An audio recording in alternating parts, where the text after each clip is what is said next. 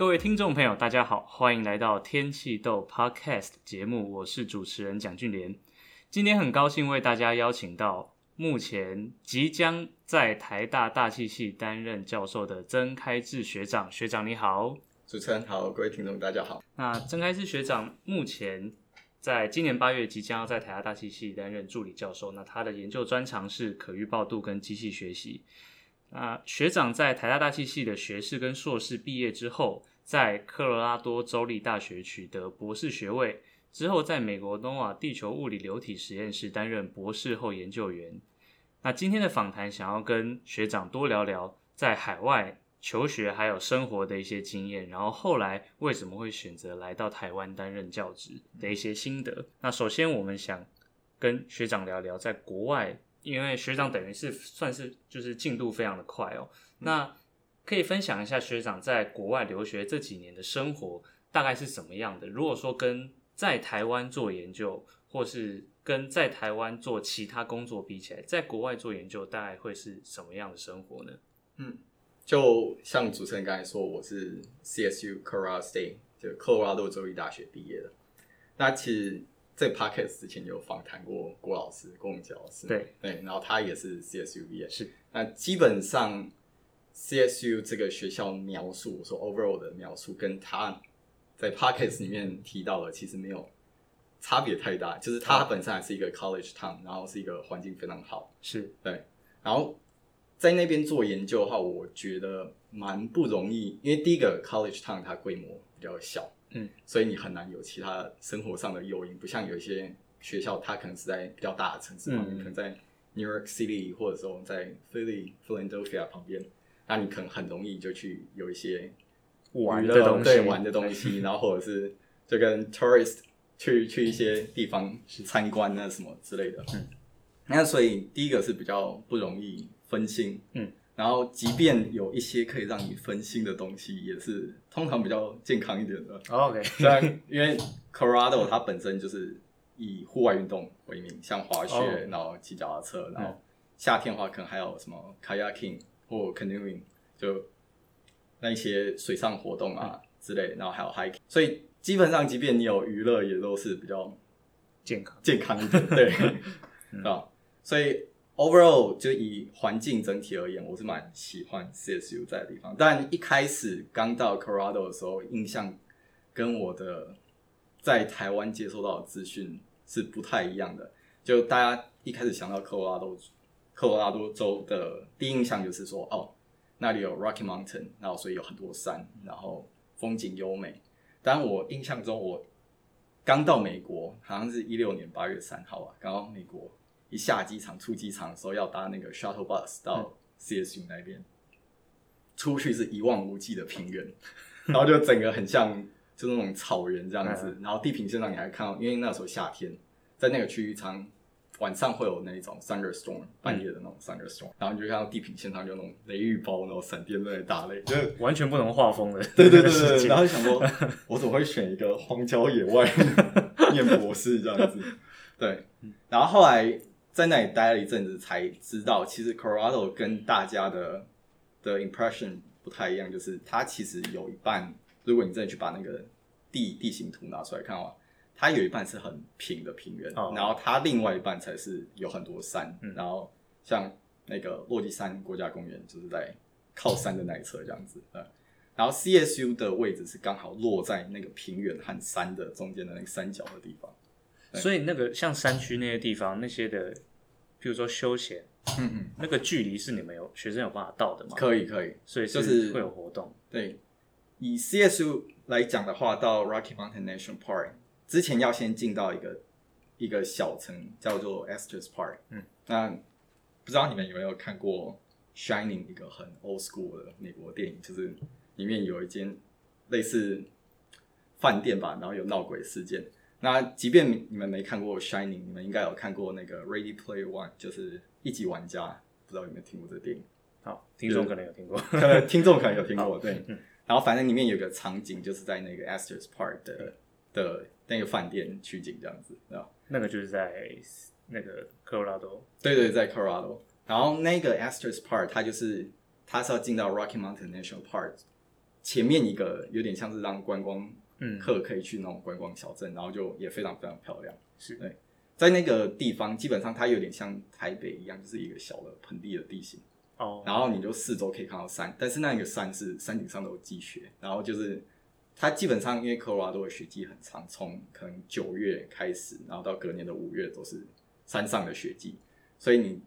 在这一段期间，你只要去到 Estes Park，你就可以看到很漂亮的雪景这样子。所以冬天就是可以滑雪的。对对对对，是，对啊。滑雪是不是相对来讲是比较？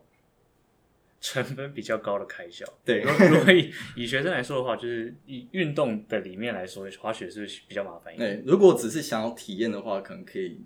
买那种什么单次票，然后一次可能大概便宜的六七十，然后有比较高级的那种四星级、五星级的滑雪度假村那种，可能要到一百出头这样子。嗯，对，然后你还要考虑那些交通的费用。所以，通常学生想要省钱，通常啊，大部分留学生如果有自己有车，然后又想要省那个滑雪票的钱的话，嗯、他就会买那种机票。那机票一张可能就是三四百，但是你就是无限次，你就是都 always 都可以去滑这样子。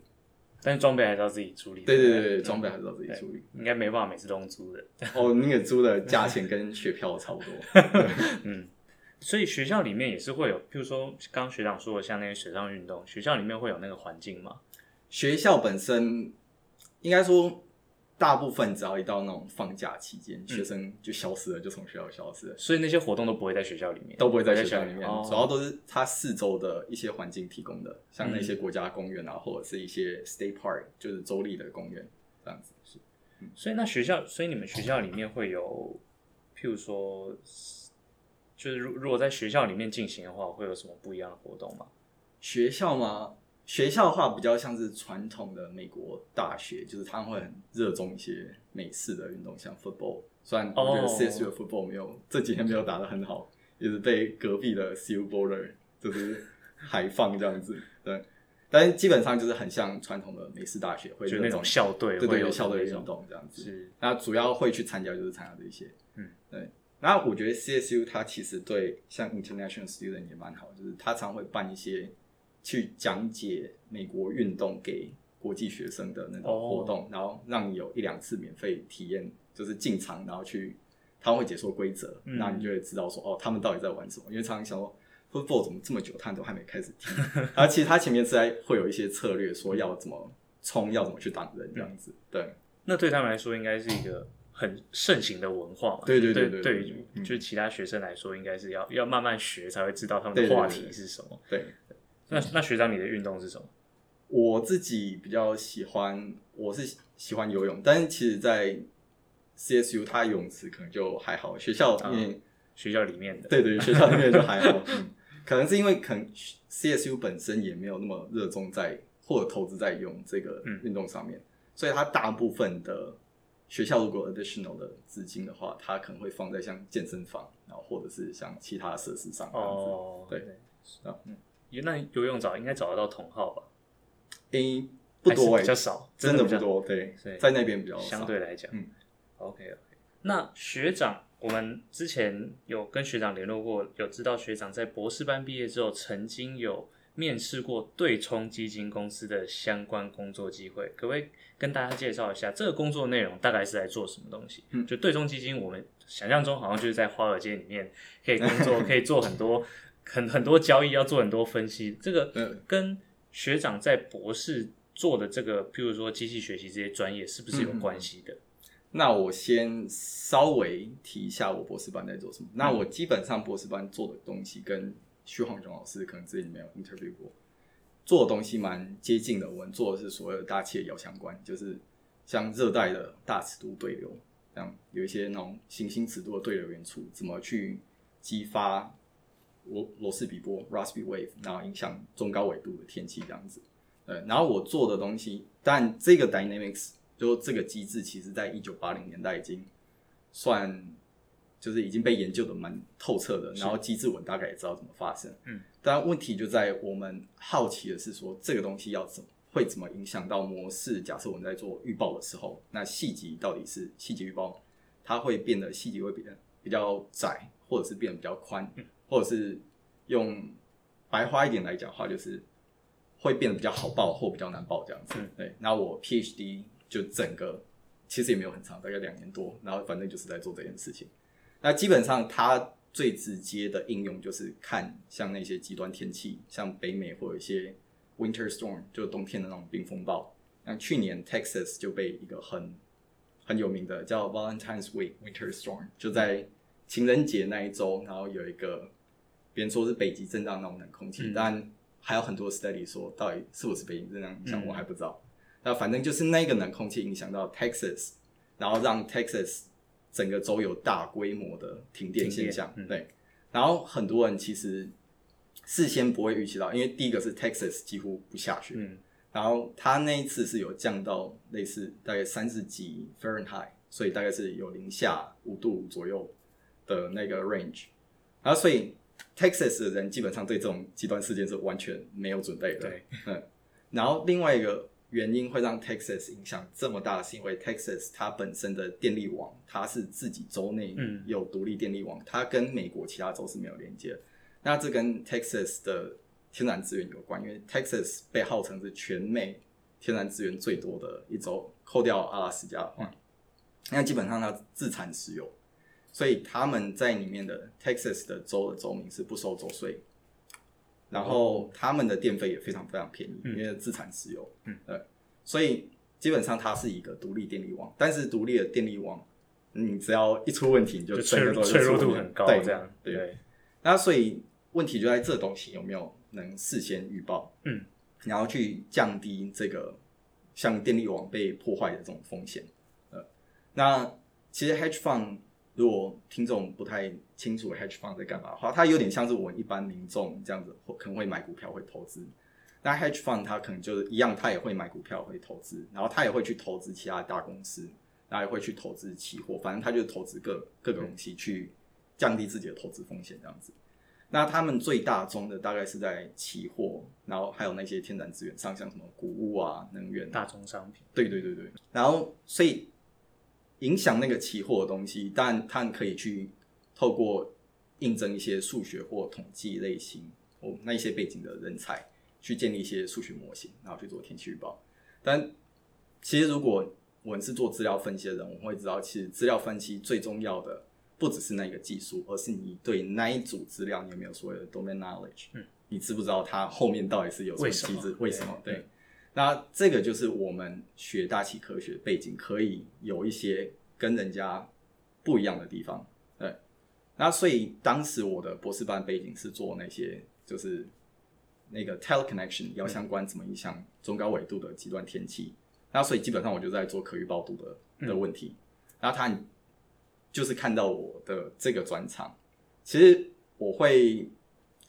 遇到 hedge fund。另外一部分，呃，有点岔开一点话题，嗯、也是在 conference 上，就是我报告我的 study，然后他本来 hedge fund 一开始要 recruit 我的那个人，他是一个 NOAA 的 scientist，哦，嗯，然后但是他后来就去去私人公司这样子，算转行吗？对，算转行，他也是转行，嗯，因为毕竟 hedge fund 的那个 pay 还是高很多，是，然后所以他是在 conference 上听到我的的 research，嗯，然后他转行之后。就因为他们公司正在扩编，然后所以就想到说，哦，有这个学生，那时间算算，他可能差不多要毕业了。哦，对，然后所以其实，在 conference 上给好的报告，然后留下好的印象，我觉得蛮重要，因为你永远都不知道底下做的未来到底他会跑到哪里去，是什么发展，对，不一定。对，然后所以那时候他就想到我是做这背景，然后才问我说有没有想要去给，就是给一个 talk，然后去 interview 这样子。嗯，对。那如果是真的去做 hedge fund 的工作内容的话，会是譬譬如说会像我们印象中一样，会去做就是期货交易，然后要自己要做分析这样。那还是你会偏更 更模型一点的？对，这个我觉得是非常有趣的问题。那时候我去的时候，我也非常疑惑。这边在 interview 的时候，我一直问他说，就是为什么要找我？对，找找我。第一个是我在 interview 前，我对 hedge fund 完全不熟，然后他们到底在做什么，我也没概念。然后我想说。我也不懂那些金融模型。那如果我去 develop 那金融模型，让它损失个几亿之类的话，那我自己应该是承担不起的。回台湾，对对对。然后后来他有跟我解释，其实我我去面试的 hedge fund 叫 Citadel，那他是美国第四大的 hedge fund，叫城堡基金。嗯、那其实它本来是没有在做像气象那些相关期货的东西。那主要是在这个 hedge fund 之前呢，在 Reading 就是美国 University of Reading 做气象非常有名的大学，然后有个教授，他之前是在 ECNWF 那边工作，但他后来就不做 research，他就自己出来开公司。嗯好像叫 Convection 还是叫 Cumulus 的一个公司，哦、好酷。然后他也也是做跟像 ECNWF 欧洲气象中心一样去做天气预报，嗯、然后有做做一点小成果出来，然后好像卖产品给给外面的那一些私人公司，嗯、然后类似有点像是指引他们说哦，要避免哪一些极端天气啊，或者是你们投资或办活动什么那一些，嗯、有点像台湾的那个天气风天气风险在做的事情，然后。但基本上他做的业务也就大概跟天气风险差不多，嗯、只是他们也有去跑一些模式，然后做一些 model development 去测试，看那些 prediction 这样子。然后后来就是 Citadel 看到这个小公司的情形，那公司其实很小，大概十几个人而已。然后又看到这个东西跟期货之间的关联性，所以他就直接把那个公司买下来。对，然后专门在处理所有跟天气分析有关的东西。对对对，然后所以其实如果如果后来我真的进到 Citadel 去做像天气分析的话，我可能也是会去做一些类似建立一些天气相关的统计动力模型，嗯、但我不会去真的告诉他们说哦，你应该要投资什么，我因为我没有这个背景，嗯、所以我甚至连什么大豆、谷物那些，或者是黄金那种那种期货投资，其实我都不太清楚。但变成是我们会建立一个模型，嗯，给他们一个指引说，说哦，我哪时候天气要变好，哪时候天气要变坏，哪时候要下大雪。这其实也不算转行哎，对对对，其实基本上他们一直在强调，因为他很怕，就说哦，我听到我要进去做期货，就完全吓到，对，不想要 interview 之类的，对。然后所以后来他们就跟我说，其实进去还是在做研究，嗯，所以并没有说真的转行，只是它的性质会跟学校不太一样，就是第一个，它你被 evaluate 的 cycle 变得很短，像我们在学校做研究哈，那我们被 evaluate 的。的方式就是我们要写 paper，嗯，然后要写 proposal，然后去看我能不能拿到 funding 这样子之类的。那这个 cycle 通常蛮长的，因为你 paper 出去之后，你可能要等几个月，你的 review 回来，然后你要 revise 你的 paper，然后再出去这样子，来来回回你可能半年一年，你的 paper 才会发表。对，嗯，但是他那个期货一发生就是发生了，马上你开会的，对，你马上就被就被评分了。对对，所以我觉得在那一行工作，第一个。要需要的是你的抗压性要非常非常高，因为它 review 的 cycle 非常非常短。嗯，然后所以我觉得，虽然有蛮多人说在学术领域做研究，然后什么写 proposal，然后找 funding 会很辛苦，但是我觉得在那一行其实压力也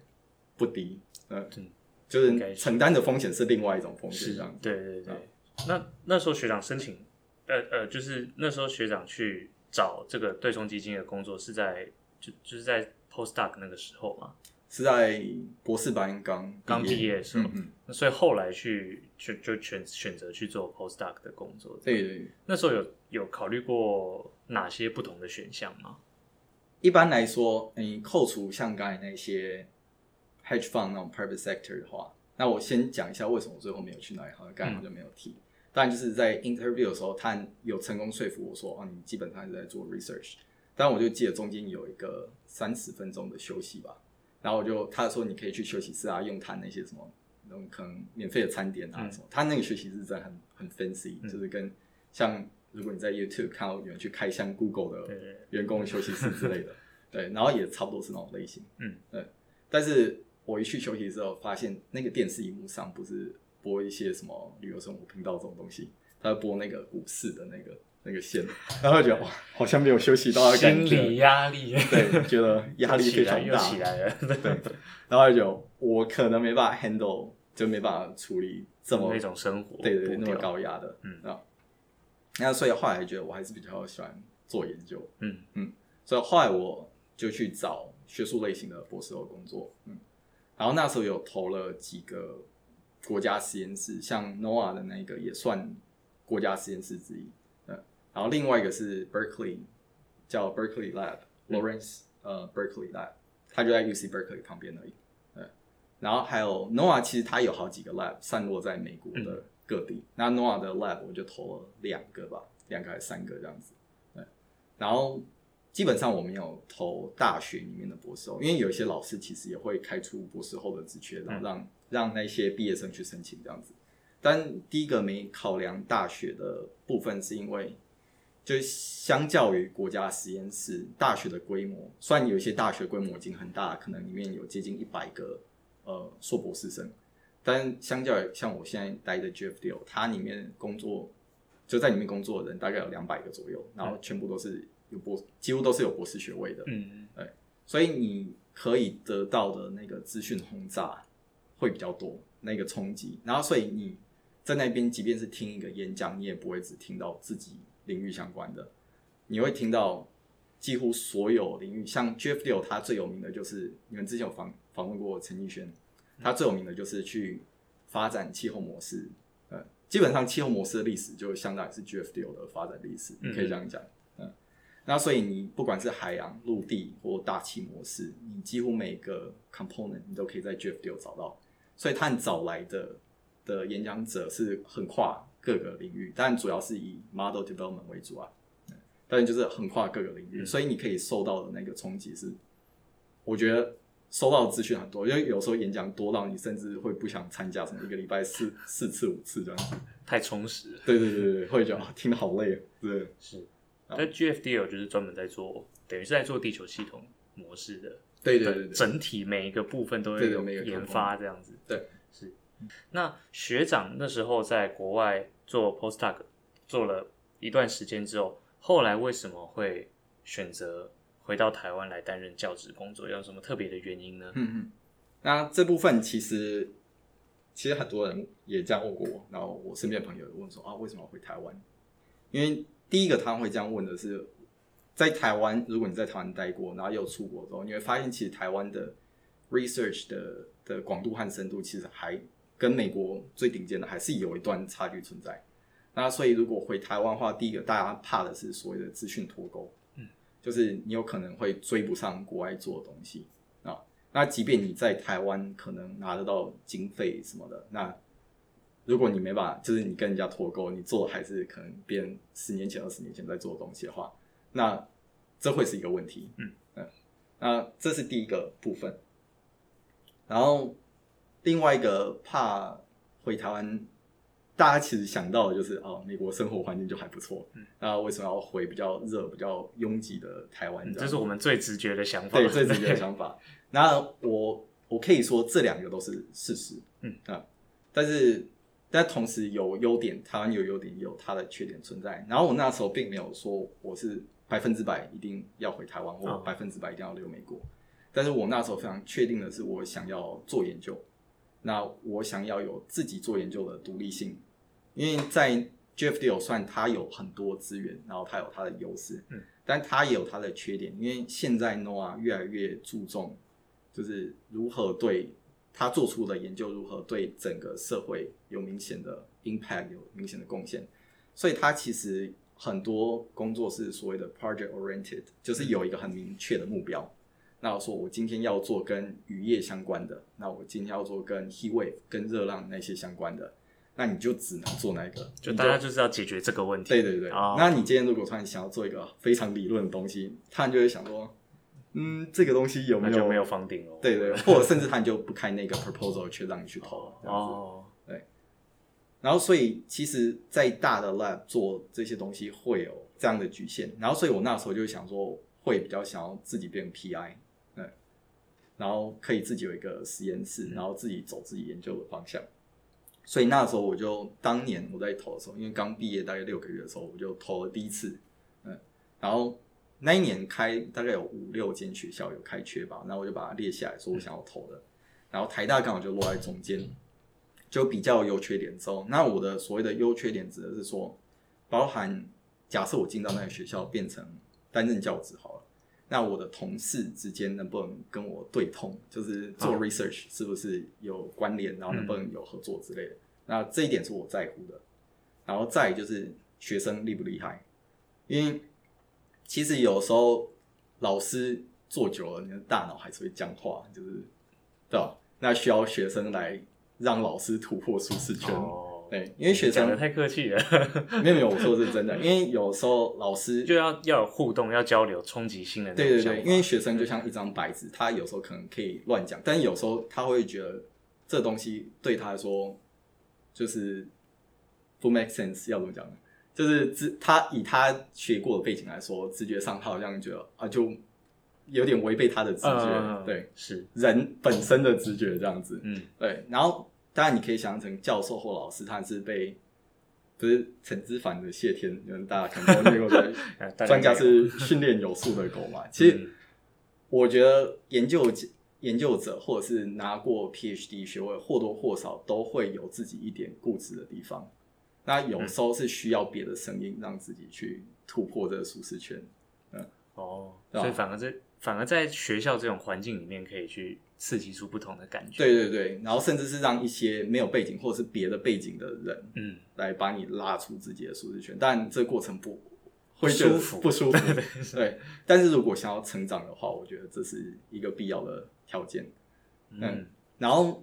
但那个拉你的人，他第一个也要够聪明嘛，才能拉得动你，不然就是你拿一只蚂蚁来拉拉一台牛车，可能都拉不动了。那他就是在讲干话。对对对对。对然后，所以。我在考量，就是也包含除了同事能不能合作以外，也包含学生的聪明程度，嗯，然后还有以及那个系整体的领域是不是发展的比较平均一点，对，因为我同时也在乎说这个系会不会只是就是有点像萎缩到只专注在某一个领域，嗯，然后所以评估完之后，台大就是在五间学校里面刚好是在。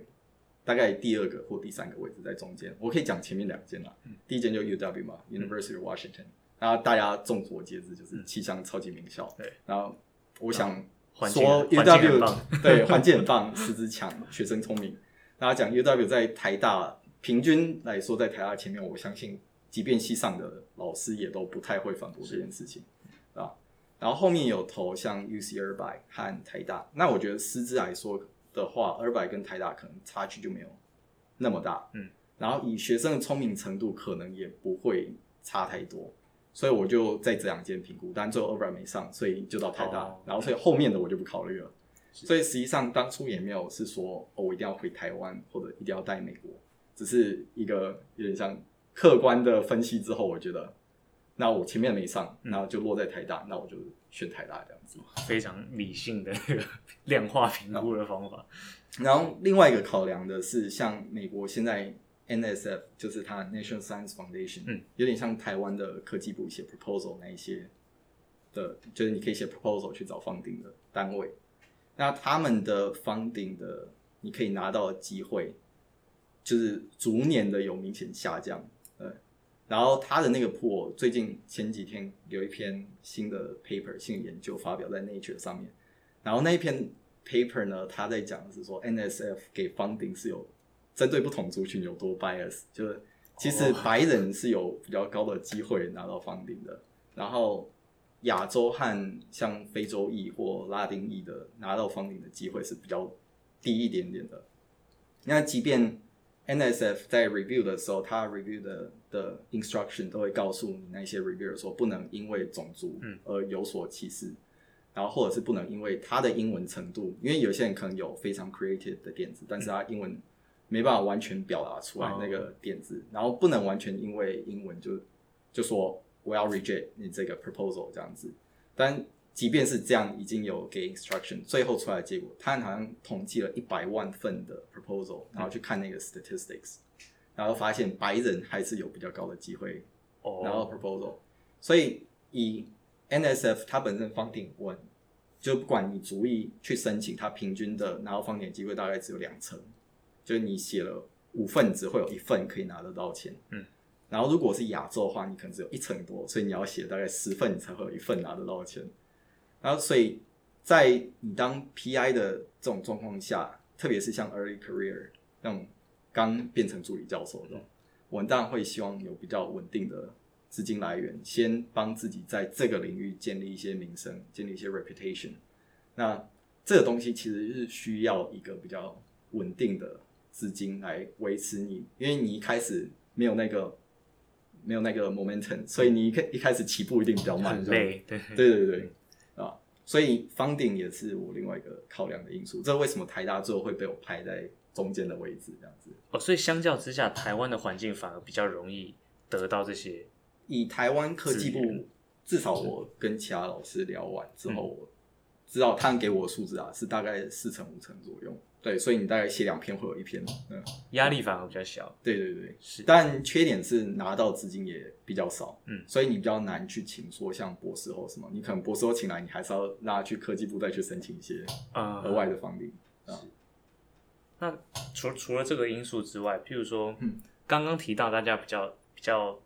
大家比较直接会想到，譬如说生活条件这种方面，如果单纯看台湾的话，台湾有没有什么优点跟缺点？就如果跟美国比较起来的话，优点跟缺点嘛，我相信主要是想问优点啦。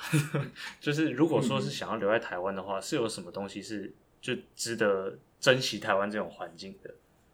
第一个嘛，其实我觉得台湾 overall 的人才算很均匀。然后像我回来是回来台大这边，嗯，就我刚才提到选校有一部分是因为学生的因素，是。然后人才部分，因为第一个普遍受教。教育程度比较高，因为美国像你有念大学，现在他拥有大学学历大概只有三成左右而已。嗯，对，所以其实美国他们在招博班学生或招博后，他们也会遇到类似的状况，就是招不到人。哦，他们也是有招不到人的状况。但不论前面像那种非常好的学校，UW、CSU、NIT，然后这些或 Princeton 这种学校，后面假设你去一个州立大学，其实。在那边当 PI 会有招不到人的状况，那即便招到，也可能是前面已经被筛了好几轮 筛下来了。对，那做研究上的话，你没有人力，其实你会绑手绑脚的。嗯，那第一个是台湾学生普遍的素质，我觉得算基础已经打得不错。Oh. 那只是你需要提点一下，然后有时候运气好的话，可能这一群学生里面还会出一个像 Harvard 或 NIT 的那种天才学生出来。那所以第一个平均就有点像我们在看统计，那个 mean 已经偏高了，嗯、然后那个又有那个 standard deviation，有那个 spread 存在，那有时候你就会可以再捡到素质更高的学生。那然后所以我觉得人才算是台湾最重要的资源。那哎，那个人才不只是在大气系，或者是其实 overall 整个，你可能像自工或者是有其他背景的人，其实有时候他们可能本来对大气有兴趣，然后是家庭因素，然后之后跑去别的领域，对，然后可能之后过了几年之后，突然又觉得哦，我想要念大气，又跑来 那个硕班、博班之类，常会有那种外系又跑跑跑回来的，嗯，对吧？然后有时候就会有这些不同领域的人，然后有不同，他们其实会带不同的技术进来我们这个领域啊。OK，最后想问问学长，因为学长等于是嗯，最近刚刚从美国回到台湾，等于是最近刚接触到美国最新的。学术研究的这个环境，那学长觉得大气科学这个领域未来就是比较热门的这这个方向，大概是会往哪个方向发展？比如说我们我们比较常听到，比如说机器学习、人工智慧这些概念。当然在国内在这几年开始被讨论到。那在美国的环境，那个气氛感觉起来，未来的热点大概会是什么呢？嗯，然后针对这个话，我可以先就我领域先把它分开。嗯，那。第一个是像你提到机器学习的应用之类的，那机器学习的应用就有很多种应用。那我们早期机器学习最常被拿来做的就是像语音控制，然后或图形辨识，然后这是在资工器发展出来。那当然在气象上后，我们可能就变成哦，辨识卫星云图，然后看有从卫星云图去看这个台风的强度是怎样子，或者是有一些是不是有极端天气，像 thunderstorm 要发生之类的。那这是一些最我会说是 level one 的应用，嗯、就是就直接把那个方法拿过来套用这样子。然后第二阶段的应用呢，就有一点也是类似图形辨识的概念，但是是叫 causal discovery，就是有点像协助我们去判断因果关系，就有点接近我们传统的统计方法。我们不是会说虚无假设 null hypothesis，那我们能不能否决这个虚无假设？能否决的话，我们就会说哦。给定这个虚无假设，但我们否定了它，就代表在这个某个程度的线性区间下，这个虚无假设是可以被我们拒绝的。嗯，那其实 machine learning 也可以拿来做一样的技巧。嗯，那之后可能会开课，所以 OK，大家可以大家期待一下，期待一下。对，然后这这是第二阶段的应用，因为有一些我们传统的像大气动力啊或那些机制是从像 Euler equation 就是流体力学或 Navier-Stokes equation 非常原始方程啊，一路一路去做 scale analysis，一路推导下来说哦，可能重要的是这几项，然后不重要是哪几项这样子，然后我们可以去有点用物理直觉去把它做分析。嗯，但有时候它那个 scale 中间的 gray zone 就是不是那么明确，那这时候我们可能会需要一些其他的技术来告诉我们说，到底哪时候是重要的，哦，甚至它有时候是 conditional。Conditional important 就是算是在同一个天气尺度下，就是可能是斜压波的那种 time scale，嗯，但是有时候这个 mechanism 这个机制就是重要，但是同样在斜压波的环境下，它可能为什么这某一些 case 就不重要这样子，然后这个我们就可以透过机器学习来做一些 causal discovery，然后去帮我们告诉我们说，我们是不是有哪些机制有没有看到。或者是哪一些机制，我们以为是有的，但实际上它统计上根本就鉴定就不过。嗯，哦，有点像是要处理很多的对对很多个案，然后要去统计它。对对对，你也可以想成是一个更分析的统计方法。是，对。然后第三阶的方法，像现在很多单位，它是试着把像气候模式里面的参数化换成机器学习。那我相信系上我不确定有没有老师也是在着手做这个。然后另外一部分呢，参数化其实像我们做那种基云参数化对流，或者是云物理参数化，基本上那个也是根据我们本来的物理背景、以前学的知识，然后去建立那些数学建模，就在做这件事情。然后所以基本上机器学也是一个模型，参数化也是一个模型。那大家想说，那我为什么不能用机器学习换掉参数化那个模型？嗯嗯，那。反正我们本来也不太确定那模型到底是不是百分之百，对对，是百分之百 make sense。嗯，但是有其他的东西其实是百分之百 make sense，那我们是可以透过机器学习去把它换掉，然后来加速的。像所谓的 dynamical core，就是指模式的内核动力。嗯，有点像是说，假设我要建一个天气模式，那我们要写下动量方程，然后温度方程之类的。然后这一些方程呢，其实我们是可以用透过机器学习去改写，然后让它运算可以更加速的。哦，对对。那这部分是像现在欧洲气象中心他们的一个趋势，他们会试着用机器学习去改写这些动力核、动力内核，然后去加速模式预报。那加速加速后有什么优点？那我们可以增加细节的量，然后去增加那个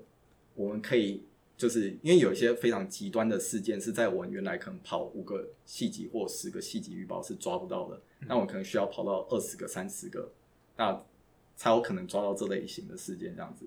所以他们把那些多出来的计算资源拿去增加细节的量，或者是增加像模式垂直层的高度，因为我们知道有些天气系统是从平流层下来的，那你没有平流层，你就永远报不到这个东西。所以他说就是。我能不能把这个资源拿来加高我们的模式的高度，然后有平流层存在，那能不能增进预报能力这样子？所以 ECNWF 它其实接下来几年有几个非常大，我说野心非常大的计划，像他们在二零这个三零年或三五年附近，他们就要跑九公里的的 operational forecast，然后大概有十五个 member，然后他们的那个 deterministic forecast 就是。那个 control simulation 那一组，那可能可以跑到五公里或一公里这样子，在接下来几年，然后是而且是全球模式，嗯，是一个非常惊人厉害的事情。对对对，对，那我觉得这是以机器学习的大方向而言的话，可能会有这几个方向。那主要都是借由它的优势，就是我们可以加速一些计算。是。然后关于领域的部分的话，我觉得现在因为有一些。机制像 Dynamics，我们传统在做那些，大部分，呃，当然不能说完全解决，但是我们已经有相较于可能二三十年前，我们已经有比较好的一个概念，就是说，哦，像中纬度斜压波，我们现在就知道斜压不稳定到底是什么产生的，嗯，或者是什么东风波，那哪时候可能那个扰动有机会变成台风这样子，那我们可能稍微都已经相较二三十年前比较有概念了，所以我会觉得后来的 study。像现在美国 NSF funding 或 NOAA 的 funding，它会更注重在如何对 downstream 的 community 的影响，然后他们称这个叫做 interdisciplinary 的 study，就是你跨领域的、嗯、的研究。那我觉得最棒的一个例子就是像 COVID 的 case 好了，那我们 COVID 爆发的时候，我们一般大众民众的总会想到大家会去抢卫生纸的，嗯、不 make sense 嘛？但是如果你有 additional 的的资讯，就是有人去放出一些消息说，哦，可能口罩的那个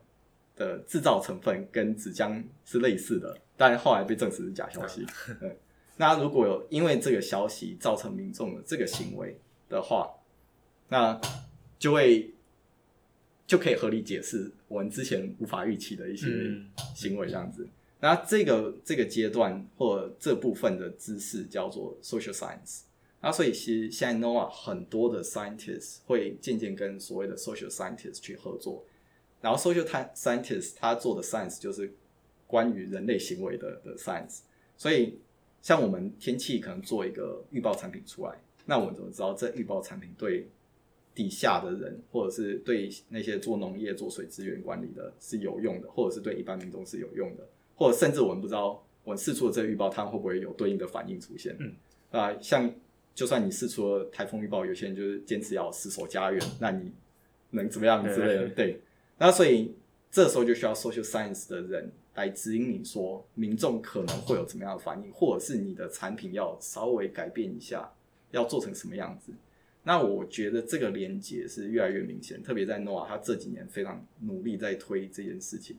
然后我博士后在 Jeff Deal 其实有一部分的 funding 是从这里来的。哦。所以，我其实我的 paper，像我 publish 的一些 paper，到最后面都会做一些像预报的产品出来，然后去告诉大家，就是那个产品不只是单纯抛一个数字给你，而是会告诉你说，这个预报到底哪时候比较 reliable，嗯，然后或者是用一个很简单的图，就是哪时候雨下比较多，那个地方就画绿绿的，然后哪时候雨下比较少，就画的黄黄的这样子，啊，然后就是试着去 visualize 这个东西，然后让。一般的民众更能去接受这些上游比较 higher end 那些做出来的研究，是怎么去影响底下的？嗯，是。好，非常感谢今天学长跟我们分享很多，嗯、呃，可以说是在美国现在第一手 传到到就学长就是最近回到台湾，所以在美国。最最近一段时间所经历到的一些研究上面的经历，嗯，那学长在就今年下半年就会开始在台大大气系，对。对，可能会开一些课，所以